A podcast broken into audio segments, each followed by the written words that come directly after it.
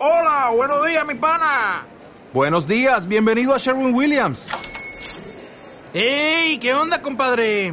¿Qué onda? Ya tengo lista la pintura que ordenaste en el ProPlus app. Con más de 6.000 representantes en nuestras tiendas listos para atenderte en tu idioma y beneficios para contratistas que encontrarás en aliadopro.com. En Sherwin Williams somos el aliado del PRO.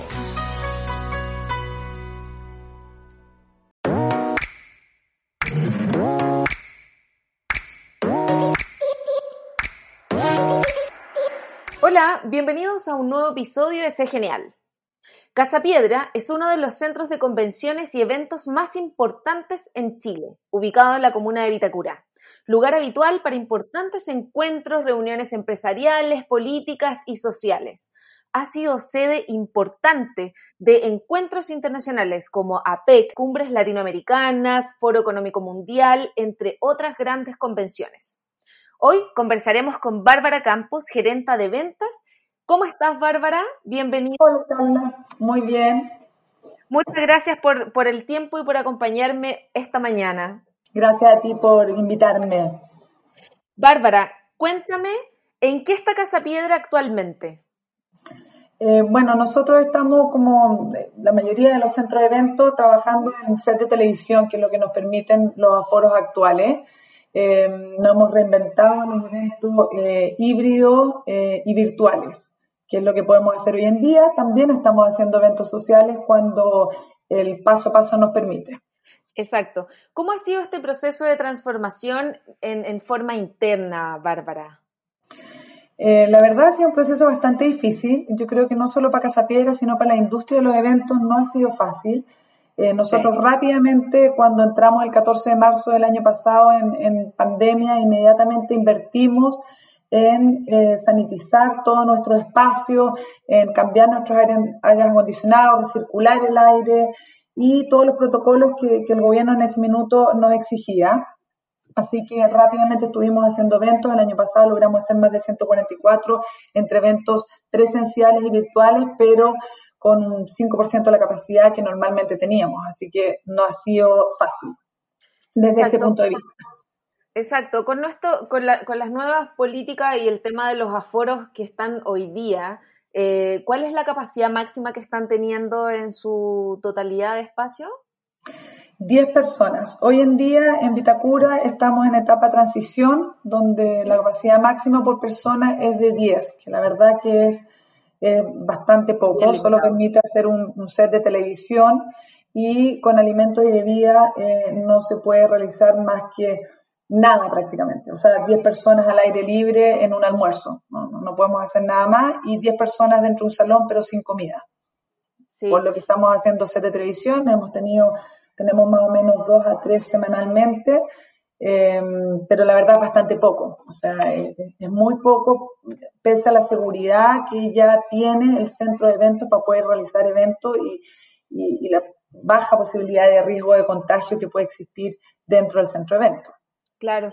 Bárbara, yo los he visto súper activos con, siendo parte del, del, gremio y te quería preguntar, eh, además revisé las políticas específicas que tiene Casa Piedra, que son bastantes respecto al tema sanitario.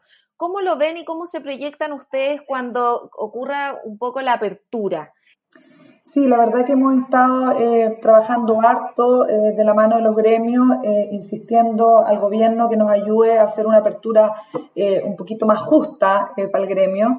Eh, no tanto de cantidad de personas, sino de metros cúbicos que, se puedan y que también eso sirva no solo para nuestra industria, sino para otras industrias.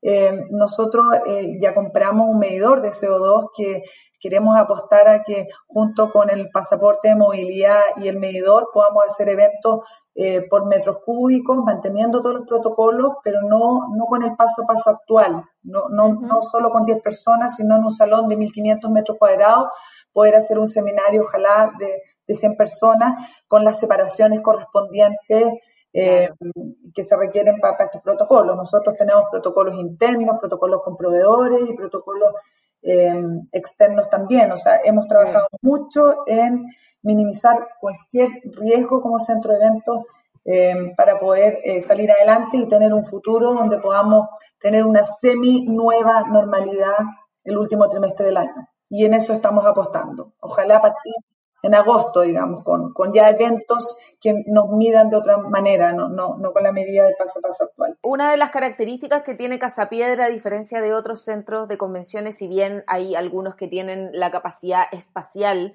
muy parecida a la de usted, es principalmente la altura que tiene los salones privados. Por lo tanto, eh, se entiende también esta petición al gobierno de poder ir surgiendo o siendo un poquito más flexible con las medidas. Así es, además de la altura, que, en, todo lo que es la planta baja tenemos 6,3 metros de altura, por eso hablamos de metros cúbicos y de la medición del CO2, tenemos ventilación natural en todos nuestros salones. O sea, eh, el famoso gran salón, digamos, tiene ventilación natural con, con, un patio de 400 metros cuadrados y todos los salones de la planta alta tienen terrazas con ventilación natural. La verdad que el riesgo de contagiarse es mínimo. Entendemos que es difícil porque tal vez desde el punto de vista eh, gubernamental no somos esenciales, pero la industria se está desmoronando. O sea, acá detrás de un centro de eventos están las productoras, están los garzones, eh, hay una industria bastante grande que, que no logra ejercer con solamente set de televisión. Así que en eso estamos empujando. Eh, en ese sentido, Casapiedra ha mantenido su personal, por lo tanto, nunca hemos hecho ninguna baja ni de personas ni de garzones tampoco. Los terceros también eh, Casapiedra los está manteniendo para que a futuro y ojalá el último trimestre y ojalá semestre del año podamos tener eventos un poquito más razonables. No, no lo que esperábamos antes de, mil personas, pero sí tener eventos de 400 personas que son seminarios que al final es como una clase de colegio donde se sientan, escuchan un expositor y se van. Estos eventos también van a ser híbridos, por lo tanto el resto de las personas van a poder conectarse a través de streaming. Nos parece injusto que, a mí me parece súper esencial que los colegios estén abiertos, eh, pero nosotros no hay un riesgo mayor respecto a un colegio. Claro, en nuestro blog vamos a profundizar un poco más las medidas que, ustedes han estado tomando respecto al tema sanitario, eh, porque creo que trabajar en la confianza en la industria eh, si bien hay una labor importante que hacer en términos de presionar o, informarle al gobierno todas las medidas que se toman de forma independiente, creo que también hay un trabajo de confianza que tenemos que empezar a hacer fuertemente eh, con los distintos tipos de empresas, los, clientes de cada uno en rigor, y, decirles que al final el riesgo que toman al ir a un evento presencial o, o, híbrido versus ir al centro comercial o ir a una clínica a atenderse o a un colegio con los niños es mínimo. Por lo tanto, creo que ahí tenemos que trabajar fuertemente. Sí, así es. Y, la verdad que el feedback que hemos tenido nosotros con nuestros clientes, nosotros eh, en, épocas normales, pre-pandemia, hacíamos más de 1.200 eventos al año. Eh, y tenemos una demanda de clientes que quieren hacer eventos. La verdad que yo creo que la tecnología llegó para quedarse, pero en forma complementaria, no en forma individual. Mucha gente quiere juntarse, nos han llamado los clientes, están todos esperando. Y bueno, cada vez que pasamos fase, en noviembre del año pasado, cuando pasamos a una fase 3 distinta a la fase 3 actual, eh, tuvimos una demanda increíble. O sea, fue muy rápido como se reaccionó el mercado y, se reactivó, fue como un veranito San Juan, digamos, se reactivó por tres, cuatro semanas. Eh, yo creo que las empresas también están dispuestas a hacer cosas, eh, tal vez no con la cantidad de invitados que teníamos antes, pero sí con, con invitados razonables que, que, se minimiza bastante el riesgo. Creo que los seres humanos necesitamos juntarnos, necesitamos vernos y necesitamos tener un networking distinto que el, famoso Zoom. En vivo, aunque sea con caretas y mascarillas. así es. Eh, Bárbara, ¿cuáles son las expectativas que ustedes tienen para este segundo semestre del año y principios del próximo? A ver, de este segundo semestre yo creo que vamos a tener una reactivación más moderada, eh, si es que nos permite así el gobierno y bajamos de, este, de este momento como semi tercera ola, digamos, que estamos viviendo.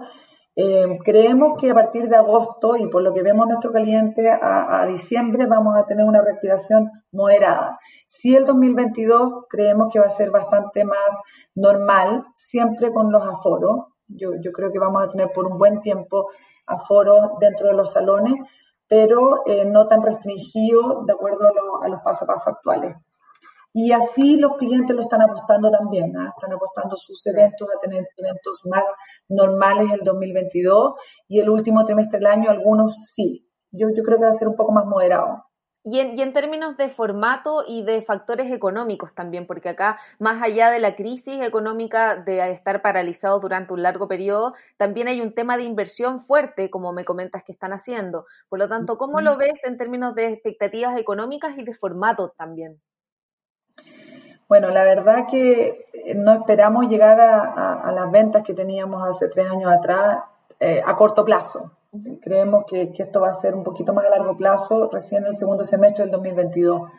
Eh, se va a poder reactivar tal vez económicamente como, como lo teníamos antes. Sin duda ha afectado muchísimo, muchísimo. O sea, la verdad que hoy en día con los eventos actuales no, no, se pagan ni, ni, los costos ni la mantención que requiere un centro de eventos de esta naturaleza. Eh, es muy, muy difícil. Eh, pero vamos mes a mes viendo qué pasa, qué pasa, qué pasa con el país, qué pasa con, con, el COVID, cómo va avanzando. Nosotros eh, pensamos positivamente y todo el equipo de Casa Piedra está aquí trabajando sin suspensión laboral. así que en ese sentido estamos poniendo toda nuestra parte para que se pueda abrir lo antes posible. ¿Ha afectado económicamente? Sí, sin duda, como, todos los centros de eventos y, los productores y nuestros clientes se han visto tremendamente afectados, sin duda ha sido así. Va a ser difícil, yo creo que mientras más tiempo pase y en que nos demoremos en abrir, más compleja es la situación. Más clientes van, obviamente, teniendo que dejar sus empresas y, y, y también se va poniendo más incierto el tema de los centros de eventos. Pero yo creo fielmente que los eventos van a volver van a volver de todas maneras, lentamente, pero van a volver. Es una necesidad eh, a nivel país y a nivel internacional de poder hacerlo. Hemos estado en hartas reuniones de, países latinoamericanos, en Europa, también en Francia, y se necesitan. Sí, claro. Son parte de la sociedad, necesitamos tener eventos. Sí. Bueno, Bárbara, muchas gracias por, por, esta pequeña conversación el día de hoy. Para mí era súper importante poder eh, saber un poco y, eh, conversar contigo sobre estos puntos que son tan relevantes para la industria. Y muchas gracias, saludos a todos, un abrazo y ya nos veremos pronto. Gracias, Carla. Suerte también y gracias por invitarnos a conversar. Gracias, chao. Que esté muy bien, chao.